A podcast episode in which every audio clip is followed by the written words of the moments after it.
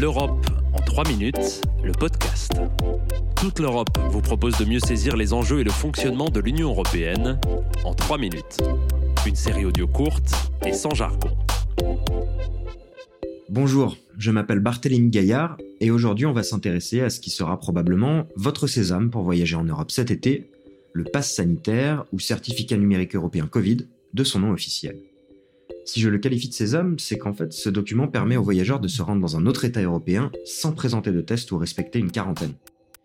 Une fois en poche, il permet donc de centraliser ses données immunitaires, c'est-à-dire qu'avant de monter dans l'avion ou le train pour partir à l'étranger, en présentant ce pass, vous pouvez prouver trois choses. 1. Que vous avez passé récemment un test PCR ou antigénique négatif.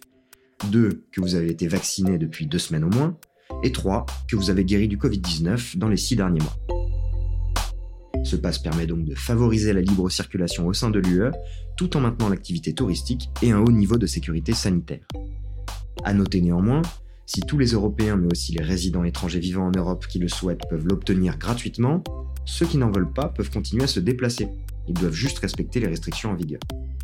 Concrètement, en France, vous pouvez télécharger le pass sanitaire sur l'application Tous Anti-Covid, puis le présenter sous format papier ou numérique, euh, selon votre choix. Il comporte un QR code qui permet aux agents des douanes ou aux stewards des compagnies aériennes d'avoir un accès momentané à vos informations de santé. J'insiste sur le momentané, car la question de la protection des données personnelles a été largement abordée au cours de l'adoption du pass sanitaire. Résultat, le texte voté insiste bien sur le fait que les États membres ont interdiction de conserver les données des touristes. En clair, si vous êtes français et si vous vous êtes fait vacciner en France, seule l'administration française en gardera trace et pas les douanes italiennes, même si vous partez en vacances à Rome. Si tous les États se réjouissent de ce nouveau cadre européen, ils ont quand même insisté pour obtenir quelques libertés dérogatoires. Par exemple, en cas de flambée épidémique, les États membres peuvent continuer à imposer des tests ou des quarantaines aux porteurs du pass sanitaire. Pour ça, ils doivent simplement prévenir la Commission européenne 48 heures à l'avance. De même, si les vaccins reconnus par l'Union européenne comme ceux de Pfizer BioNTech ou celui de Moderna figurent dans le pass sanitaire, les États sont libres d'en intégrer d'autres, comme les vaccins chinois ou russes, pas reconnus par l'UE.